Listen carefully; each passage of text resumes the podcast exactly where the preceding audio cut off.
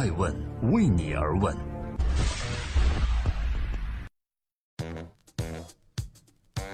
Hello，大家好，二零一七年八月二十一日，这里是爱问每日人物，我是爱成。二零一七年的亚布力企业家夏季论坛在宁夏银川举行，我受邀主持，对话了创投圈风口浪尖的易道创始人周航。现在的周航已经是易道的前 CEO 了。他历经了和乐视股东的反目互撕后，第一次公开回应了其本人和易道还有乐视的种种纠纷和传闻，并总结在易道发展初期、中期、晚期都犯了哪些不可饶恕的错误。坦白讲，跟周航真的是老朋友了。这一次算起来是第四次公开对话，每一次和他相遇，仿佛都有重大的事情发生。第一次对话发生在二零一四年，当时网约车领域的先行者易道的前景看起来十分光明。走进爱问人物演播室的周航，一度数落或者调戏着曾经的竞争对手，而其中包含 Uber、滴滴和快滴。第二次我们相遇在二零一六年博鳌论坛的咖啡厅，当时出行领域格局大变，乐视成为易道的大股东。那一年的博鳌亚洲论坛，我不止一次地向周航确认：“你确定要和乐视在一起吗？”周航自信满满的回应说：“确定了，易道团队最缺的就是乐视的野蛮生长。”而第三次，在《艾问顶级人物》第三季不思法则系列里，我走进到周航的办公地点，位于北京的易道总部，采访仍对外挂职易道 CEO 但并无实权的周航，想探究一个问题的真相，就是从创立第一日就被认定是非法经营的易道，如何在中国面对政策之坑？周航向艾问人物描绘了一番易道加入乐视生态即将正当发展的景象。第四次就在这个周末了。二零一七年的亚布力论坛，原本主题演讲的周航突然决定不演讲，邀请我和他对话一个半小时。他说：“你了解我，也了解易道和乐视，最重要的是你比我更了解大家最关心什么。”经历了易道的起落兴衰和乐视从甜蜜牵手到反目成仇，此时的周航更愿意站出来重新理解创业。一切纠结、谣言都慢慢真相大白。我清楚的记得，当这交易完成的时候，我和你在博鳌相遇了。遇到的时候，我是怀着一种非常尴尬的心情，在酒桌上把周航邀请。我悄悄的问他：“我说真的吗？我觉得乐视和易道不是一种性格。”你当时的回应还是满腹期待的。你说：“没有啊，我觉得这会是一场一次野蛮生长的开始。”也许易到乐视会关于更多汽车等等合作领域的想象。现在问和那个时候回想，我觉得差距好大呀。这个你谈恋爱不是也是一样吗？谈了那么多次恋爱，你不是每次都这样吗？对不对？这很正常嘛。就是说，你跟一个新的事物开始前，总是抱着积极正面的一种情绪，呃，抱着一种期待。但是过程中呢，你会发现可能你们有一些根本性的问题，或者根本性的矛盾。那这个我们说了好多如果如果的问题，但这个世界的尴尬没有如果。二零一五年的二月份，我们再往回十月往前推，又有一个让我们匪夷所思的如果。那个滴滴曾经扬言要开始收购了，最后的选择的标的是快滴，但是有一个传言说，易到。明确的拒绝了滴滴的收购，现在二零一七年回想是否后悔？应该这么说，就是说，在整个商业中嘛，就是说，任何合作的可能性肯定或深或浅，呃，都探讨过。你这里面的所有的玩家，其实都跟易道有过关系，不管他们，不管他们的创办，还是后来，不管从大黄蜂的合并。到后来，快滴到滴滴，到后来百度、Uber，那如果回头来说，其实肯定大家都接触过，对吧？只不过接触的深浅，大家的意图肯定都有所不同，那个时候的想法也有所不同。嗯，我只能这么说。我清楚记得二零一四年我们第一次对话的时候，其中有一个问题啊，我问的是：如果这个世界上能找到比周航更适合做医道的？人或坐网约车的人，你会不会退让？说当然会啊。嗯，我就最担心的是我中行本人创始人成为了这家企业的瓶颈。嗯，那在过去的这几年时间中，你觉得你是易道本身发展的瓶颈吗？嗯，我觉得也不能这么，我我是不是可以换一个问题啊？就是说，我通过做一道这个事情来看到呢，就是说，我必须得我说一个案例哈，就是说，曾经有过一个投资者，他们本来要投我们，后来因为各种各样的原因，当时就选择了最后没有投。没有投呢，当时呢有一些比较客气的解释。过了若干年以后呢，我有一次在媒体中呢看到他谈到对易道的一些看法，他就说。啊，我觉得易道这样一件事情和这个创始团队的呃性格或者特质呢，不是那么的相匹配。为什么呢？因为后来我们整个网约车这一仗打下来，看到它其实就是一个高度竞争、呃强运营驱动的这么一个业务。接下来，我想进入一个真正的八卦阶段啊，一个澄清八卦的阶。二零一七年的四月十七日，呃。朱华先特别喜欢发微博啊，但这一条微博引发了一场这个一个微博引发的渲染。呃，您通过自媒体说出了，在乐视成为大股东之后的易道存在资金问题，问题直指说易道呃乐视挪用了易道的十三亿的资金，是其中引发了很多的司机可能取款的延迟。请问这条微博是不是一个导火索，把易道推向了一个绝境？那显然不是嘛，这怎么叫绝境呢？就是说，易到后来从四月份开始，到后来，呃，完成了新的重组，就是说，易到有新的股东去掉了一乐视，那当然对易到来说是获得一次新的机会啊，嗯。所以新的大股东叫运，呃，新的大股东叫涛运，涛运资本。应该是吧？其实我并不熟悉他。啊，你都不熟悉他？对。作为你的亲孩子被。新的领养的父母带走了，你都不熟悉新的股东。那你这个商业的规则就是这样。啊，但是你坦然接受。那你接受你能怎么样呢？对吧？呃，在于乐视这样公开的决裂之前，你有跟呃乐视的创始人贾跃亭充分的沟通过吗？充分的沟通，最后一次是去年吧，嗯。所以最后一次是去年，你发微博是四月十七日。那那一次我就知道我跟他完全不是一路人，我们不可能合作。所以没有沟通，然后你就把这样的一个决裂当然公示于众。就是说我跟他们的团队肯定是有过具体的沟通的了。啊，嗯。你怎么评价贾跃亭？我不愿意去评价一个人，我为什么要去评价别人呢？那最后选择这么悲壮的方式跟老贾和乐视决裂，是很无奈吗？我觉得好，看上去啊，我的感受是很无奈、很悲壮。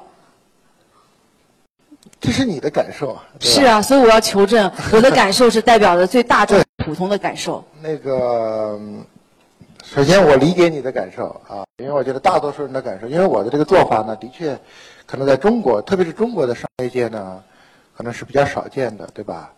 就是好像大家觉得这个中国本身就是一个灰色的世界嘛，大家觉得在这个灰色世界里面有灰色的默契。呃，不管怎么样呢，也不会把很多东西都会掀到台面上来，好像这以后，在一个灰色的世界里，谁敢与你共舞呢？好像大家都会有这样的担心。呃，但是呢，就是说，可能这是你们的立场，这是你们公众，这是你们围观吃瓜群众的立场。呃，这不是我的立场，我的立场是一个利益道的相关利益者，在那个时候。对我而言，我需要做的是如何去做对一道最有利的事情，啊，而不是对你们最有利的，而不是让你们看起来观感最好的事情。如如何让一道最有利，就如何至少看当时的情况是，司机当时的提现困难已经蔓延有两个多月之两个多月了，但是没有所有人都不知道真相。尽管大家有很多的猜测，对吧？很多的留言，对，最大的一个，乐视回应的全部都是谎言。一会儿说接口问题，一会儿政策问题，一会儿说这个那个，从来就没有说过我们他资金的问题。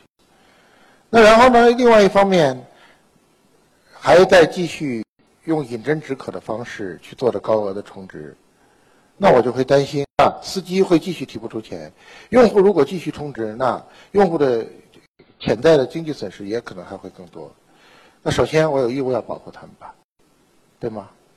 第二，我站在个人的立场，我当时居然还是个挂名 CEO，虽然我已经离开公司，事实上可能有八九个月时间了，啊，就是我连办公室都没有了，对吧？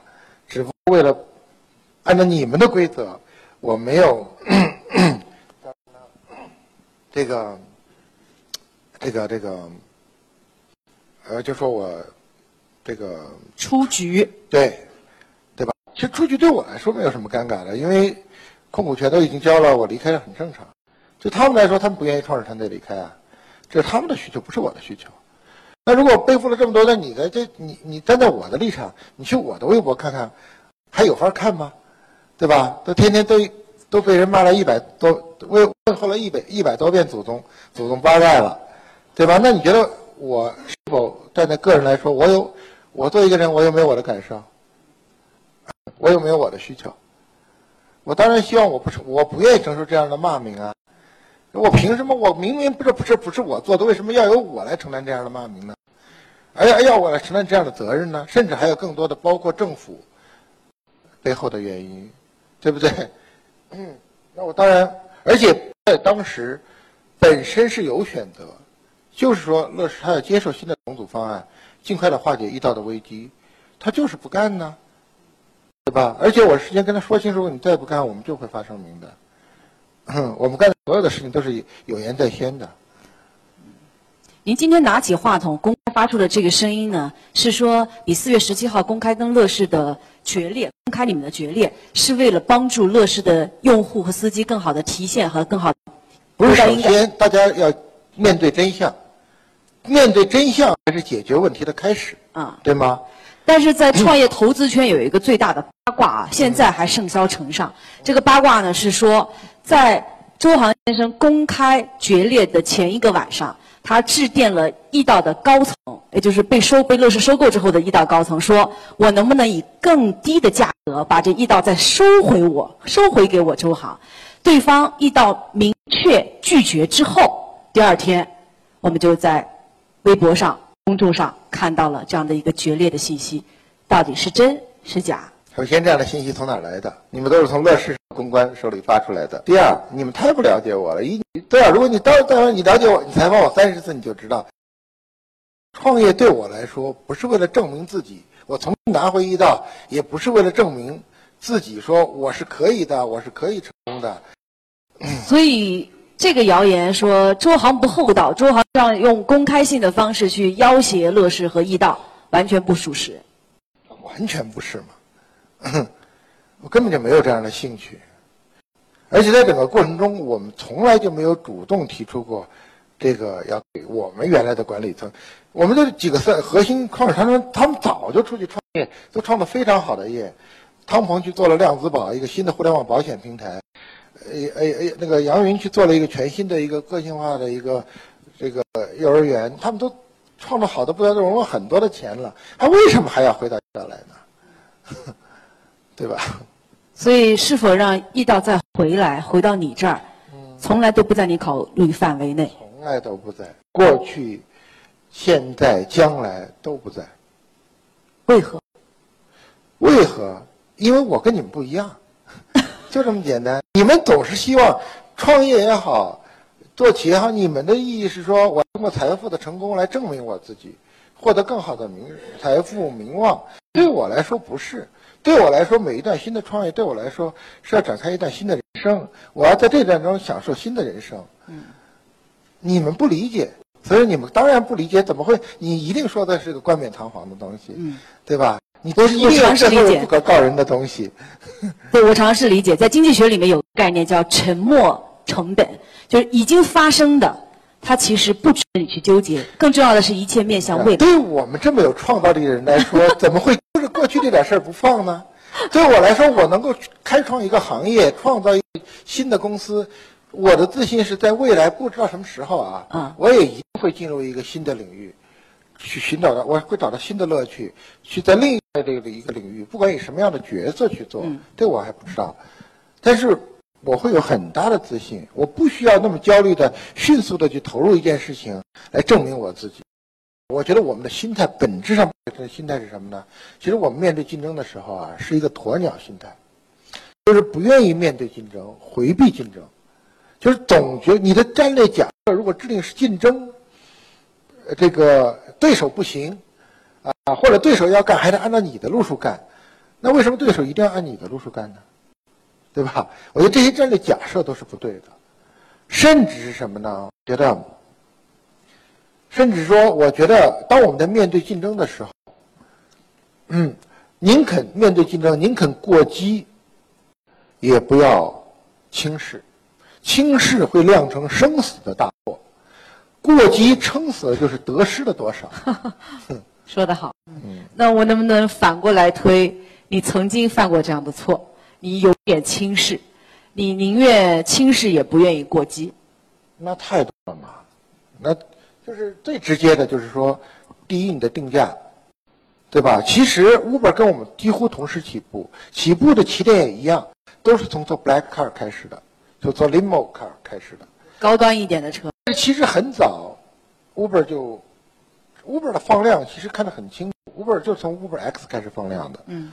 Uber X 就是比出租车便宜百分之，就是七折的出租车。嗯。对吧？人家已经先做了。开始放量了，那为什么我不跟进呢？我就会，我总会用一个中国国情论去给自己一个合理化的解释。那这点其实我给了自己一个很大的教训，就是说，我觉得一个创业者呢，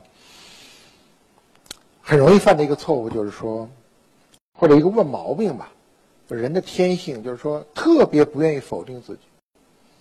嗯，比如当你说我哪做的不对的时候，我相信你肯定在过程中也也有观感。我会跟你解释，我会跟你搪塞，说：“哎呀，我为什么要这么做？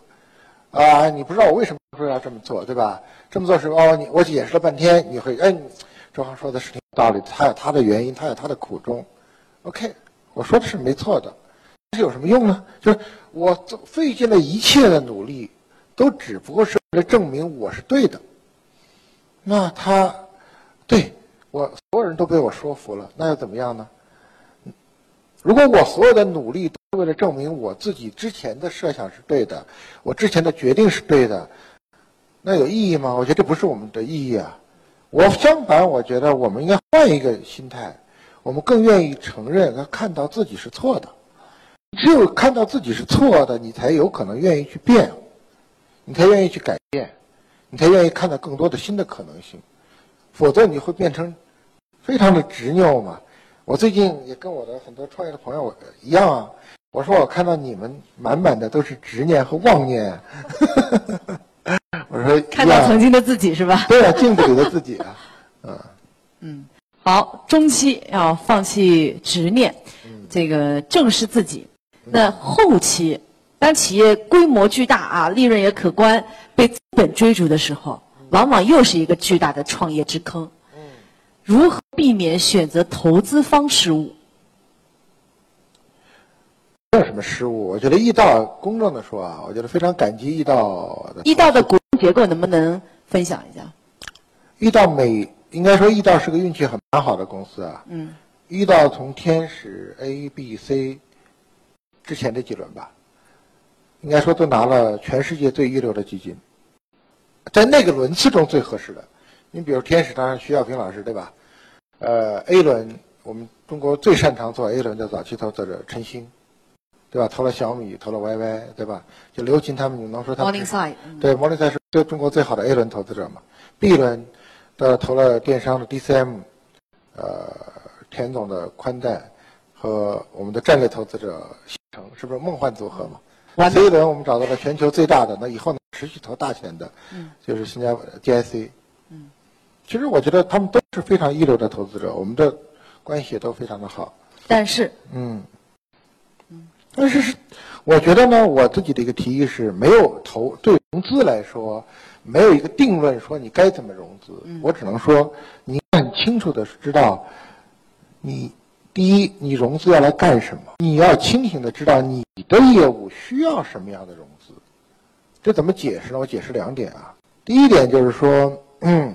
我当时其实，在一四年那轮的融资的时候，其实是最容易的一次融资，可以拿了六七个 term sheet 吧，都是很好的机构的，都跟 GIC 差不多一样量级的机构。那时我们的苦恼是选谁？现在看起来，当时这个问题自己设问题多么的愚蠢。应该什么选择？选谁呀？应该全要。对，应该全要。对，为什么？哪怕把这份额拆分的小一点，都给他。应该要更多更多的钱，要足够多的钱。啊，要足够的弹药。哦。对。为什么有这样的反思呢？因为你当时没有想清楚，你你融资要来干嘛？我们当时融资做的假设是错的，我们是为了做了十八个月的预算，是为了十八个月以后就 break even 来设计的融资的计划。十八个月假设自己的收支平衡了。那个那一亿美金足够了。啊，就融了一亿美金。对啊，我应该那一轮拿满，应该至少拿三亿美金吧。但是我们从来没有去考虑一个动态的竞争环境啊，要考虑到竞争的变化和需要。因为一个公司的觉，它是在动态的，你不静止的想问题啊。听上去像是一个完美的产品啊，在初期，在中期的时候呢，呃，也是你的团队也是优秀的创业者，在后期的时候也是有一个梦幻组合的 A、B、C 轮的股东结构。嗯。但是，为什么到一到后面其实战争就很好解释嘛，仗义对手融了七亿，你就很难。你缺钱。没有人敢，就是那个七亿核心是就像你手里有了一个核弹一样。就是说，一个没有核弹的国家怎么敢跟一个有核弹的国家打仗呢？我在这儿给大家做一个小插曲铺垫啊。这个周航在创易道之前，就已经赚很多钱了啊，没有很多钱，就还差不多吧。生活挺有品位的，他真的是我对话的创业者里面，上来就穿着阿玛尼的这阿玛尼的这个西装跟我对话，因为他在这个做易道之前，跟他的哥哥创业做这个高端音响啊，做成了。按照百度百科的解释呢，是成为国内规模和影响力最大的专业音响公司，所以已经很不错了。那做医道一定不是为了财富，他一定是为了某种说不清道不明的事儿。然后呢，医道做成了这个样子，呃，这个这个医道做成这个样子，这个地狱由你来填啊，这个空。下面还要做，还要连续创业，你说我就是天生的创业家。嗯，你在创什么呢？我纠正一下啊，首先不那么矫情，说不是为了赚钱。我说你只能说不仅是为了赚钱，不仅仅是为了赚钱，没有那么矫情。不不赚钱，商业模式走不通，是吧？你肯定也希望赚赚钱，还是很令人愉快的事情嘛。就是拥有很多钱还是挺挺好的，对吧？这个没那么矫情。但是第二，你肯定是要追求赚钱以外的。OK，这是毫无疑问的。呃。就是说，我觉得对我们这一类吧，我觉得创业，因为我这不是我一个，我周围有很多的我们的创业者，其实都挺特别好，真特别喜欢我身边的呃一些创业。你跟谁是一类的？比如说，好好多人呢，就是我周围在创业里面有很多我特别喜欢的朋友，也很欣赏的朋友。比如说啊，比如说我的最好的朋友嘛，航母管家的王江，嗯，对吧？乐风的李静，这都是我特别好的朋友。然后你看，我很欣赏出门问问的李志飞，这也都是我非常好的朋友。嗯。然后还有一些技术男们，就是他们也是好多是好多好多年，但是他们都还是穿着短裤拖鞋，然后就吃着。就无所谓吃什么，就是吃好的也行，吃差的也行。嗯。但我们在一起谈的时候，我们就会谈谈，我觉得特别让人高兴的话题，就是说，啊，比如说一个新的技术会怎么样，一个新的商业会怎么样，然后一个新的产品会怎么样？我觉得我们谈的问题会非常的纯粹。你跟他们会谈什么新的？什么是下一步？那这会不会也影响到你未来的？决策。虽然你现在发出的名片啊叫顺为的投资合伙人，因为我在赛虎兼投资合伙人，我理解这个工作的性质，它不并不是全职的，只是用你在某个领域擅长的资源和见识啊来做投资。你肯定还有下一步棋在准备，那是什么呢？我也在找呢。你在找？对，但是我很自信的是，我一定会找到。嗯，因为我觉得为什么我是，如果我有下一段创业。